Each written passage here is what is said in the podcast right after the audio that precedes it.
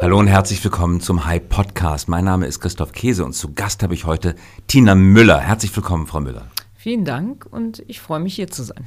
Sie sind CEO bei der Parfümeriekette Douglas und das machen Sie seit 2017, richtig? So ist es, ja. Das Manager-Magazin wird von vielen Managern in Deutschland als nicht ganz seriöses Wirtschaftsmagazin eingeordnet. Viele sagen, was da steht, das ist nie so richtig ganz richtig. Das Manager-Magazin hat sie als die härteste Managerin Deutschlands bezeichnet. Stimmt das oder stimmt das nicht? Also ich persönlich mag diese Bezeichnung nicht so gerne.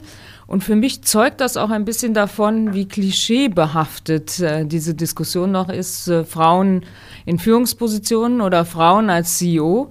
Davon gibt es ja leider noch nicht so viele.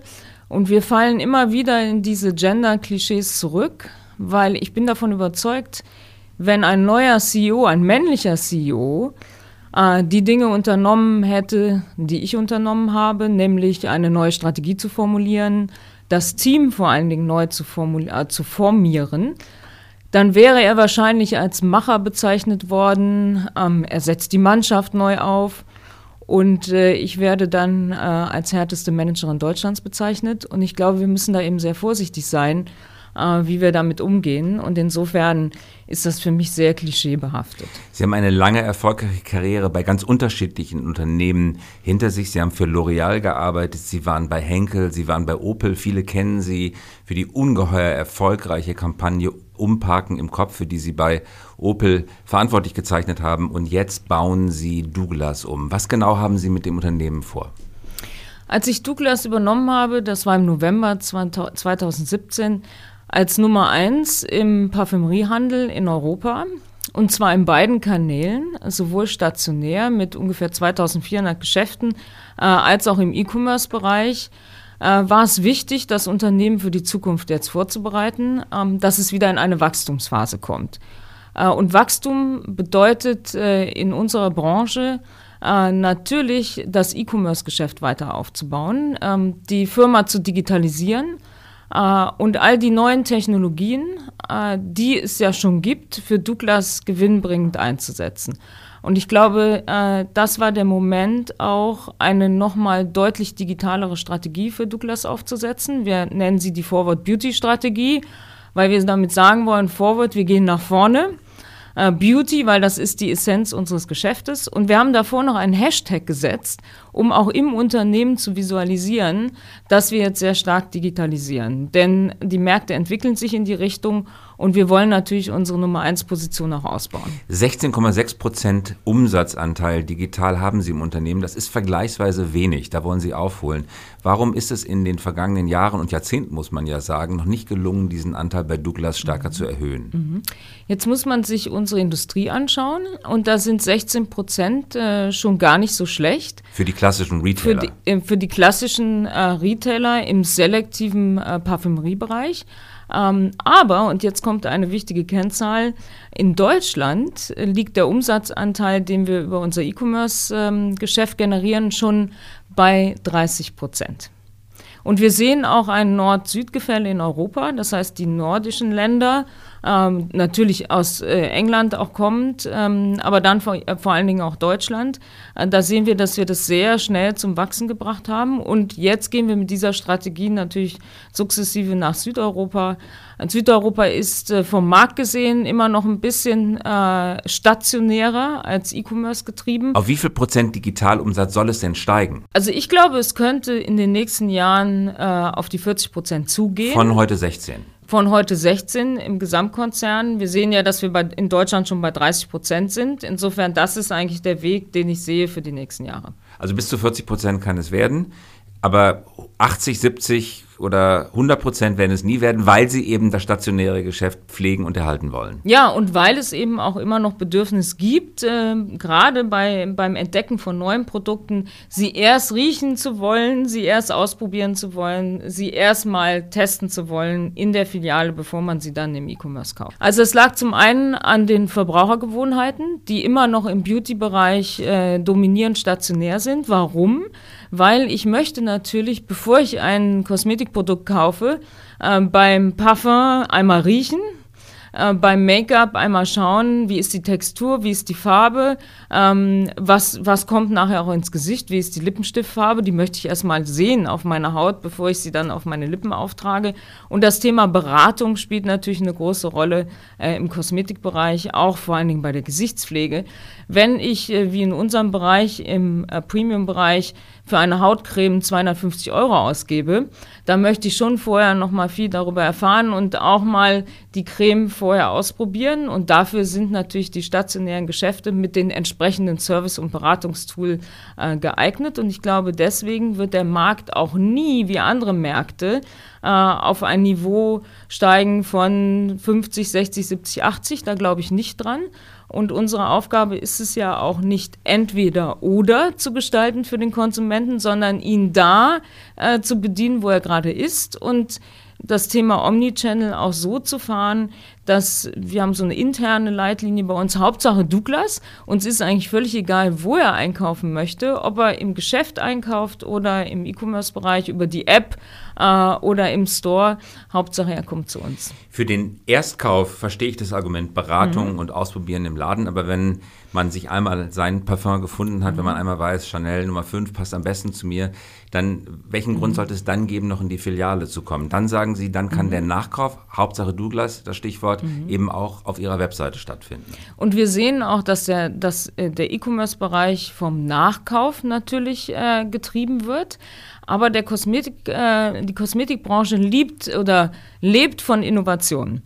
Das heißt, äh, der Anteil neuer Produkte und neuer Marken, die in den Markt kommen pro Jahr, ist extrem hoch. Und deswegen gibt es ja auch immer so viel neu zu entdecken. Und daher ist es eben auch stark von dem Erstkauf getrieben. Und da spielt eben die Filiale wieder eine starke Rolle. Wir haben gerade eine große Marktforschung angelegt äh, und die Ergebnisse bekommen über ganz Europa. Und wir sehen, dass die Mehrzahl unserer Konsumenten es präferiert, in beiden Kanälen einzukaufen. Also die Händler, die beide Kanäle gleichermaßen anbieten, werden von den Konsumenten äh, präferiert. Und ich glaube, da liegt auch das Erfolgsgeheimnis für die Zukunft, weil ich glaube nicht, dass man es schwarz-weiß sehen kann und sagen kann, es wird nur noch E-Commerce sein, es wird schon gar nicht nur Filialgeschäft sein, sondern es muss die clevere Kombination aus beiden sein. Und Omnichannel bedeutet für Sie was? Sie gehen wie mit dem Thema Kannibalisierung um? Stört es Sie, wenn der Online-Auftritt das Geschäft in der Hauptstraße kannibalisiert oder ist Ihnen das egal oder versuchen Sie sich in eine Lage zu manövrieren, wo es Ihnen mhm. zunehmend egal sein kann, weil mhm. Sie auf beiden Kanälen ähnliche Deckungsbeiträge erwirtschaften? Ich glaube, das war ein ganz wichtiger Pfeiler unserer Transformation, sicherzustellen, dass es uns nicht stört, wenn es kannibalisiert. Und das hat auch was eine kulturelle Komponente. Ähm, ein E-Commerce-Geschäft funktioniert anders als ein stationäres Geschäft. Und man muss den Mut haben, beide Kulturen leben zu lassen in ihrer speziellen Ausprägung. Das heißt, äh, die, unsere, unser E-Commerce-Team muss rein E-Commerce denken und darf auch nicht ständig darüber nachdenken, wenn ich dies und das tue, was für einen Einfluss hat das auf die Filialen, sondern beide haben ihre Daseinsberechtigung und natürlich gibt es Abstimmungen zwischen beiden, aber meine Aufgabe war auch sicherzustellen, dass beide in ihrem Geschäft Pure Player sind und, äh, und das auch ausleben können. Und ich finde, Kannibalisierung ist überhaupt nicht schlimm, solange wir uns selber kannibalisieren. Denn wenn wir uns nicht kannibalisieren, dann kannibalisiert uns jemand anders. Und wir kämpfen in beiden Kanälen gegen andere Wettbewerber. Im stationären Geschäft sind es die klassischen Wettbewerber. Da sind es eben die, die Ketten, die fast nur stationär auch ausgeprägt sind. Äh, zum Beispiel Müller ist ein großer Wettbewerber von uns, die Drogerie Müller oder auch Kaufhof und Karstadt im stationären. Die spielen im E-Commerce fast keine Rolle. Im E-Commerce-Bereich ähm, sind unsere Wettbewerber Pure Player, wie Notino zum Beispiel äh, oder Flaconi. Und äh, da gelten andere Gesetze. Und es, ist, war, es war wichtig äh, für unser Douglas-Team, sich an diesen Wettbewerbern auszurichten und gegen die äh, zu kämpfen und nicht immer im Hinterkopf zu haben, was macht das eigentlich mit unseren Filialen, wenn wir im E-Commerce anders agieren. Strategisch sehr gut nachvollziehbar und trotzdem, wenn man sich in die Lage der einzelnen Geschäftsführerin eines konkreten Ladens, mhm. sagen wir mal, an der am mhm. Kurfürstendamm hineinversetzt, dann möchte sie natürlich ihren Umsatz, weil wahrscheinlich auch ihre Tantieme davon abhängt, ihren Umsatz maximieren. Mhm. Und wie verhindert man jetzt, dass die gegen den Webauftritt mhm. arbeiten? Nach dem Motto, wenn sie herkommen, kriegen sie mal einen Sonderrabatt oder ich schenke ihnen noch was obendrauf, kaufen sie bloß nicht bei Douglas auf der Webseite an. Solche Fraternisierungen kann es ja mhm. durchaus auch geben. Wie verhindern Sie das? Welche Incentivierungsstrukturen haben Sie geschaffen? Also Sie äh, sagen gerade das äh, richtige Wort, nämlich wie incentiviert man eigentlich? Äh, Omnichannel bedeutet ja bei uns, äh, wenn Sie in eine Filiale gehen und das Produkt ist zum Beispiel nicht da oder die Beratung ergibt ein Produkt, was wir gar nicht in dieser Filiale haben, dann sind alle unsere Beauty Advisors ausgestattet mit den entsprechenden digitalen Tools, das dann zu bestellen online, es entweder in die Filiale liefern zu lassen oder, oder nach Hause liefern zu lassen oder ich bestelle zu Hause äh, bei Douglas und hole es in der Filiale ab. Und das geht übrigens heute schon in Berlin, ohne dass ich mit äh, jemandem in der Filiale spreche, weil wir digitale Abholstationen haben. Aber man verhindert das ganz einfach, indem der E-Commerce-Umsatz, der in der Filiale gemacht wird, geht in die Incentivierung der Filiale. Wie das heißt, Sie, wie können Sie das messen? Das können wir ganz einfach messen, weil wir sehen ja in der Filiale, kauft jemand aus der Filiale heraus oder wird in der Filiale per E-Commerce bestellt oder hat jemand e äh, im E-Commerce-Kanal bestellt und holt es in der Filiale ab. Die Umsätze können wir einzeln zuordnen und die ordnen wir dann der Filiale, der einzelnen Filiale zu, um genau das zu verhindern, dass äh, der E-Commerce-Anteil zur Bedrohung wird äh, in der Filiale. Und trotzdem haben unsere Filialen natürlich äh, die Aufgabe, und das ist das, äh, wofür sie ja mit aller Leidenschaft auch brennen, ihre Stammkunden gut zu bedienen und ähm, Sie werden das vielleicht ja auch schon mal erlebt haben, wenn Sie eine hohe Bindung haben an ein Geschäft, wo Sie gerne hingehen und auch eine hohe menschliche Bindung haben an eine Verkäuferin oder einen Verkäufer, ähm, dann ist das was völlig anderes als das anu äh, anonyme Bestellen im E-Commerce. Und ich glaube, ähm, wir werden auch wieder in eine Zeit gehen, wo gerade das Menschliche und auch das Sinnliche im Einkauf das Erlebnis wieder in den Vordergrund rückt, nämlich dass sich wohlfühlen, sich austauschen und herzlich empfangen werden. Weil das ist ja auch heute nicht mehr so oft der Fall, dass man in irgendeinen Store geht und das Gefühl hat, oh, hier fühle ich mich wohl, hier bleibe ich auch mal, hier kann ich auch Service genießen und deswegen sind unsere neuen Konzepte ja auch gerade hier in Berlin jetzt gerade eröffnet. Äh, da gibt es eine Make-up-School, da gibt es Treatment-Kabinen, da kann ich mich auch einfach mal hinlegen und eine Gesichtsmassage bekommen, eine Maniküre, ein Make-up. Also das sind ja Erlebnisse, die, die können Sie im E-Commerce-Bereich so nicht genießen die aber dann eine deutlich größere Rolle in der Filiale spielen. Welche Filiale sollte man sich anschauen, wenn man wissen möchte, wie Douglas in der Zukunft aussieht?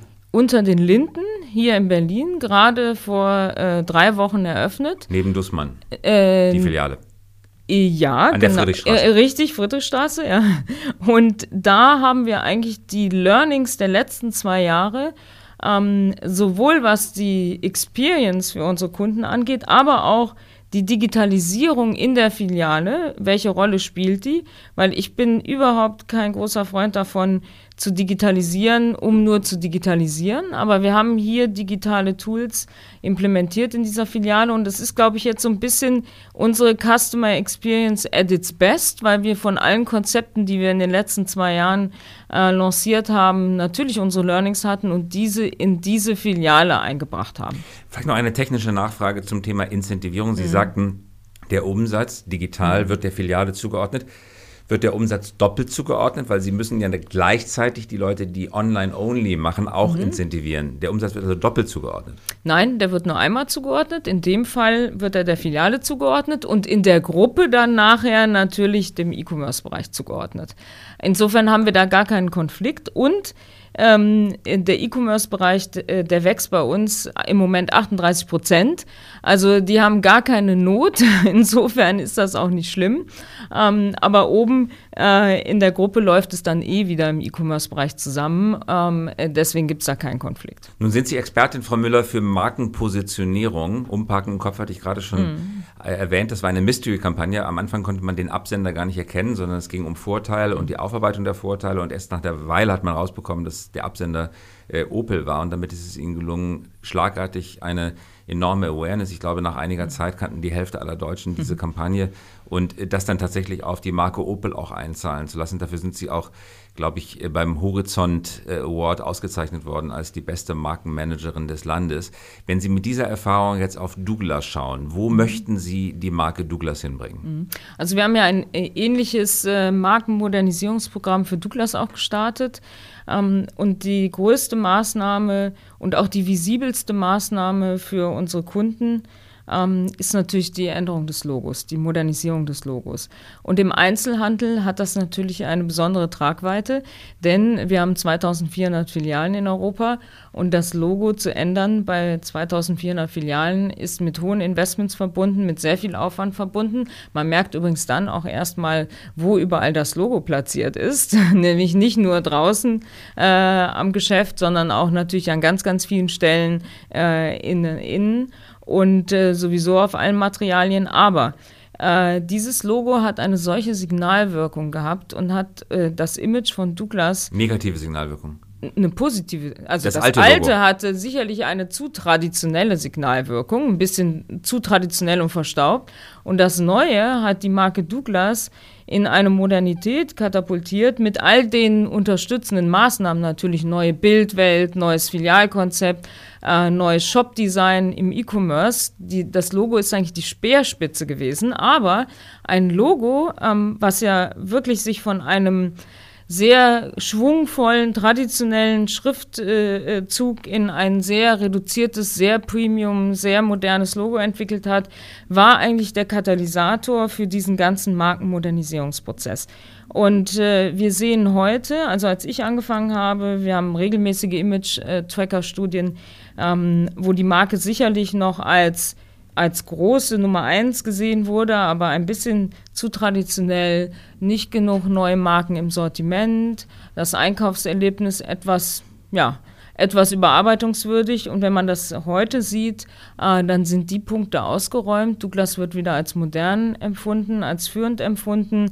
Wir haben viele Trendmarken ins Sortiment genommen. Wir haben gerade in den letzten äh, acht bis zehn Monaten sehr viele Influencer-Marken auch exklusiv bei uns ins Sortiment aufgenommen. Und das alles, diese vielen kleinen Bausteine führen dazu, dass wir auch dieses Wachstum wieder hinlegen konnten, was davor ja nicht ausreichend da war. Und wenn man jetzt sieht, dass wir wieder in der ganzen Gruppe äh, ordentlich wachsen, dann hat die Markenmodernisierung sicherlich äh, mit den größten Hebel gehabt. Ein gutes Beispiel für gute Markenpositionierung Frankreich Sephora mit einem urbanen, modernen, weiblichen, stilvollen Image, äh, das vom Ladendesign bis zum Logo tatsächlich sehr, sehr überzeugend wirkt. Ist das ein Vorbild für Sie gewesen oder wollen Sie sich bewusst gegen, von Sephora abgrenzen, weil Sie natürlich auch nicht nur in Deutschland tätig sind, auch in Frankreich stark sind? Also müssen Sie eine Markendifferenzierung mit Sephora hinbekommen? Ja, absolut. Und ich bin da auch ähm, eher ähm, ein ja, Fan der Differenzierung. Nachmachen hat noch nie funktioniert. Dann ist man sowieso immer nur Second Best. Man muss seinen eigenen Weg finden und ich glaube, es ist uns auch sehr gut gelungen, uns von Sephora zu äh, differenzieren. Denn ich glaube, dass ähm, ein Einkaufserlebnis, egal ob es digital ist oder stationär ist, heute andere Werte symbolisieren äh, muss, nämlich Werte, die eher in eine Designrichtung gehen, wie ich nenne das Hüge Deluxe, also eine Wohlfühlrichtung mit hellen Farben, mit natürlichen Materialien, ganz wichtiges Thema, Nachhaltigkeit auch bei uns äh, im Beauty-Bereich ein wichtiges Thema. Also eher der cozy Ansatz als der 80er Jahre Disco-Ansatz. Ähm, es geht äh, in der Beurteilung der Marken viel mehr in die Tiefe. Die Konsumenten möchten wissen, was sind für Inhaltsstoffe drin, ähm, wie nachhaltig ist eine Marke aufgesetzt, äh, der Trend Clean Beauty. Und ich glaube, dass wir mit allem, was wir getan haben, so äh, ein starkes Konterbild zu Sephora auch abbilden, indem wir uns in diese Richtung äh, entwickeln. Und das sehen wir auch beim Zuspruch, das sehen wir auch dann am Ende in unseren Wachstumsraten. Äh, wir gewinnen übrigens im Heimatmarkt, das ist unser zweitgrößter Markt Frankreich, gewinnen wir seit Jahren Marktanteile. Wo es nicht Douglas heißt. Wo es nicht Douglas heißt, wo es nur CB heißt, äh, wo wir einfach sehen, dass wir mit unserem Servicekonzept und mit der Sympathie und der Nahbarkeit äh, unseres Konzeptes äh, die Kunden gut ansprechen können. Und ähm, hier in Deutschland ähm, äh, haben wir es geschafft, in den letzten zwei Jahren deutlich Marktanteil zu gewinnen, trotz äh, dass neue Wettbewerber in den Markt gekommen sind und sie als Nummer eins dann natürlich sowieso immer am stärksten gefährdet sind, weil jeder neue knabbert äh, als erstes mal an der Nummer eins. Weil Parfümierartikel sind extrem attraktiv, weil sie sind klein, handlich und teuer. Das ist optimal für online und das ist wirklich optimal für uns. Und sie verderben nicht so schnell. Man kann sie lange stehen lassen. Und es gibt sehr wenig Retouren. Und es gibt sehr wenig Retouren, ja. weil einmal geöffnet nehmen sie sowieso nicht wieder zurück. Zellophanhülle äh, zerrissen und also einmal ausprobiert und es kann sowieso nicht zurückgegeben werden. Sehr im Unterschied zu Textilien. Richtig. Also das ist der große Unterschied zwischen äh, Beauty und Fashion, ähm, dass die Retourenquote per se sehr, sehr niedrig ist. Wir nehmen, nehmen übrigens auch Produkte zurück. Ja? Wenn jemand äh, allergische Reaktionen hat oder nicht zufrieden ist, nehmen wir die auch zurück. Aber äh, das ist ein ganz, ganz geringer Anteil, der zurückkommt. Der Umbau einer großen Filiale, wie beispielsweise der Flagship Store unter den Linden Friedrichstraße, kostet ungefähr wie viel? Wir investieren substanziell in die Flagship Stores in den Metropolen, deutlich mehr jetzt als in das gesamte Filialnetz, weil wir natürlich da immer noch eine sehr starke Frequenz auch sehen äh, in den Metropolen und weil da das Erlebnis-Shopping äh, im Vordergrund steht, weil wir da einfach auch das Publikum und die Zielgruppe haben, die bereit ist, auch sehr viel Geld am Ende auszugeben für ihre individuelle Schönheit. Also sowas geht nicht nur in die Hunderttausende, sowas geht schnell in die Millionen bei solchen großen Filialen wie in der Friedrichstraße. Aber nicht jede Filiale ist so groß. Man kommt wahrscheinlich auch mit weniger als ein paar Millionen weg, wenn man kleinere Filialen, die nicht an ganz so prominenter Lage liegen, neu ausstattet. Ja, und es geht auch darum, äh, die Filiale nicht immer komplett äh, zu renovieren, sondern man kann auch kleine Dinge tun mit großer Visibilität, zum Beispiel das Logo neu aufzusetzen, die Bildwelt neu aufzusetzen. Das sind dann andere Investitionen, als wenn man jetzt die ganze Filiale umbaut in einem Flagship Store wie auf der Zeil oder hier unter den Linden oder auch neue Flagship Stores, die wir aufmachen werden in Hamburg und anderen Städten. Da ist das äh, Investment natürlich deutlich signifikant. Also brauchen Sie viel Geld und das Interessante auf der Gesellschafterseite bei Ihnen ist, dass Sie im Augenblick mehrheitlich 85 Prozent im Besitz von Private Equity sind. CVC heißt das Private Equity Unternehmen, das bei Ihnen investiert hat. Die ich sage mal, traditionelle Eigentümerfamilie Kreke ist noch mit 15 Prozent beteiligt. Übrigens damals auch eine Eigentümerin, heute auch noch Miteigentümerin von Thalia. Wir hatten Michael Busch von Thalia auch vor einigen Wochen hier im Podcast. Wie empfinden Sie die Zusammenarbeit mit einem Private Equity Unternehmen? Für mich ist das etwas sehr Positives, äh, die Konstellation, die Sie angesprochen haben. Auf der einen Seite das Private Equity Unternehmen als Mehrheitseigentümer, aber auch noch die 15 Prozent äh, der Familie Kreke. Henning Kreke ist unser Aufsichtsratsvorsitzender. Er kennt das Unternehmen in- und auswendig und ich profitiere da sehr von, weil er steht mir wirklich mit Rat und Tat zur Seite, denn Einzelhandel ist ein spezifisches Geschäft. Insofern äh, bringt er auch immer noch den familiären Aspekt äh, der Kultur mit ins Unternehmen und äh, die Zusammenarbeit mit CVC ähm, ist sehr effektiv. Äh, wir entscheiden sehr schnell, wir entscheiden mutig. CVC hat mir die äh, Gelegenheit gegeben, strategisch in das Geschäft zu investieren. Ähm, und jetzt äh, sehen wir, äh, dass wir auch ernten können. Uh, und ich glaube, das war für Douglas uh, sehr, sehr wichtig, diese Option zu haben, uh, das strategisch nochmal neu aufzusetzen, mit Fokus auf den E-Commerce-Bereich, mit Fokus auf die Digitalisierung. Denn am Ende sprechen wir da natürlich äh, viel über digitale Technologie, äh, verbunden mit Investments. Wir sprachen darüber und sprechen darüber, die richtigen Leute an Bord zu holen, äh, weil Sie wissen, dass äh, sicher noch besser als ich es weiß, äh, die Talente, die dann äh, für eine Digitalisierung nötig sind, die sind umworben, die sind gefragt. Und die wollen Anteile im Unternehmen. Das können Sie ihnen aber nicht geben. Doch, wir haben auch ein Management-Equity-Programm, äh, wo wir diese Möglichkeit geben können auf der Executive-Ebene, wovon wir auch ausreichend Gebrauch machen. Phantom Shares, oder? richtig, um die Leute zu motivieren und natürlich diese extra Motivation auch zu geben. Und äh, ich glaube, das ist eigentlich der Kernprozess äh, gewesen, zu sagen, äh, wir haben einen, wie können wir wachsen in Zukunft?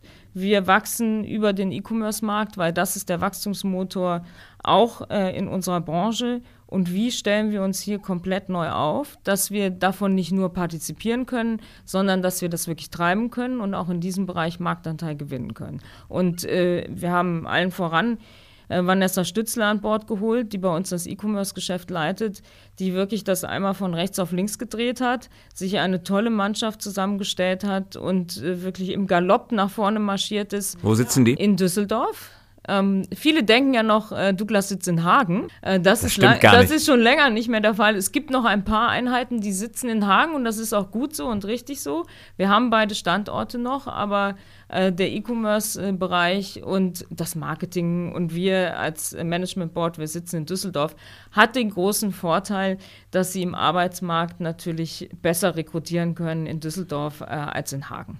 Was müssen Sie den Private Equity Investoren versprechen, um das Geld zu bekommen? Was sind die Wachstum, also die St- Wertsteigerungsraten? Es sind die berühmten Verdoppelungen alle zwei Jahre, äh, Vervierfachung in vier Jahren. Ist, ist das äh, das, was Sie sagen müssen? Also um es mal ein bisschen theoretisch zu formulieren, ähm, äh, solche Initiativen äh, besprechen wir anhand eines Businessplans und da schauen wir uns an ähm, und dann entscheiden wir. Äh, und, und weiter in irgendwelche konkreten Zahlen werde ich jetzt auch nicht gehen. Ähm, Aber schon sportlich. äh, was man sich vornimmt. Äh, mit Private Equity zu arbeiten ist sportlich, aber das ist es ja gerade, was es so toll macht, äh, weil man eben schnell nach vorne denken kann und schnell äh, unternehmen kann, weil äh, Unternehmen kommt ja oder Unternehmertum kommt ja von etwas Unternehmen und man die Hebel eben schnell umlegen kann äh, sehr konstruktiv umlegen kann und eben mutig nach vorne gehen kann. Und ich glaube, das ist es ja. Douglas, wir feiern nächstes Jahr unseren 110-jährigen Geburtstag. Douglas ist ein, ein, eine langjährige, ja, eine Traditionsmarke. Und sie haben ja vielfach das Phänomen, ähm, wenn Nummer eins Unternehmen in ihrer Branche mit einer solchen Tradition irgendwann den Peak erreicht haben, dann ist ja der Moment, und das sieht man ja ganz häufig, da braucht man sich ja heute auch nur umgucken in der Unternehmenslandschaft, äh, dass Erfolg auch ein Risiko darstellt, nämlich man gleitet auch relativ schnell auf der Kurve wieder nach unten. Ja. Und dann ist es wichtig, eben mit der richtigen äh, Strategie äh, nach vorne zu gehen und nicht die kleinen Schrauben zu drehen, sondern die großen Schrauben zu drehen. Aber die großen Schrauben verlangen den Support natürlich. Als Management oder als CEO brauchen sie den Support von den Shareholdern und sie brauchen entsprechend auch eine Portion Mut äh, und Überzeugungskraft, dass die Strategie, die sie mit dem Team entwickelt haben, äh, die richtige fürs Unternehmen ist. Denn ist, man sieht es ja dann nicht innerhalb von drei oder vier äh, Wochen oder drei Monaten, sondern es muss ja erstmal implementiert werden und dann wird sich herausstellen, ob diese Maßnahmen zum Erfolg führen. Ja, und das ist ja so ein bisschen die Phase, ähm, wo man dann schon auch natürlich als angespannt angespannt wird. ist als Management und sicherlich auch als Shareholder äh, und hoffentlich dann sieht, wie die Dinge zusammenfallen, positiv zusammengehen, äh, um dann diesen berühmten Schritt nach vorne zu machen. Zum Abschluss, Frau Müller, Ihre Zusammenarbeit mit Startups, da sind Sie sehr aufgeschlossen. Sie haben eine, Sie hatten das gerade schon gesagt, Hashtag Forward Beauty Challenge, wo Sie innen und außen pitchen lassen, Ideen von innen, Ideen von außen. Wie hat sich das bisher bewahrheitet? Ist das Beiwerk oder trägt das tatsächlich zum, zur strategischen Weiterentwicklung des Unternehmens bei? Also wir haben das letztes Jahr als Premiere das erste Mal veranstaltet und haben auf Startups äh, Gründer aufgerufen, uns ihre Konzepte zu präsentieren. Und unsere, also äh, unsere Gegenleistung war, dass wir gesagt haben, wir entwickeln diese Konzepte mit den Gründern weiter und dann geben wir ihnen die Distribution. Weil wir sind ja ein Händler und äh, insofern äh, ist das Wichtigste als neue Marke, Distribution zu generieren. Weil wenn sie nicht visibel sind, und es ist ja teuer, Distribution zu bekommen, ähm, dann wird man sie im Markt nicht wahrnehmen. So, und dann haben wir gesagt, okay, die Gewinnerkonzepte, die bekommen bei uns volle Distribution äh, und den entsprechenden Support, äh, ähm, wo wir unsere Erfahrungen und natürlich, wo, wo wir sie auch ein bisschen ans Händchen genommen haben. Und wenn man jetzt schaut, was aus den Gewinnern vom letzten Jahr geworden ist, äh, wir haben zwei tolle Gründerinnen gehabt äh, aus München.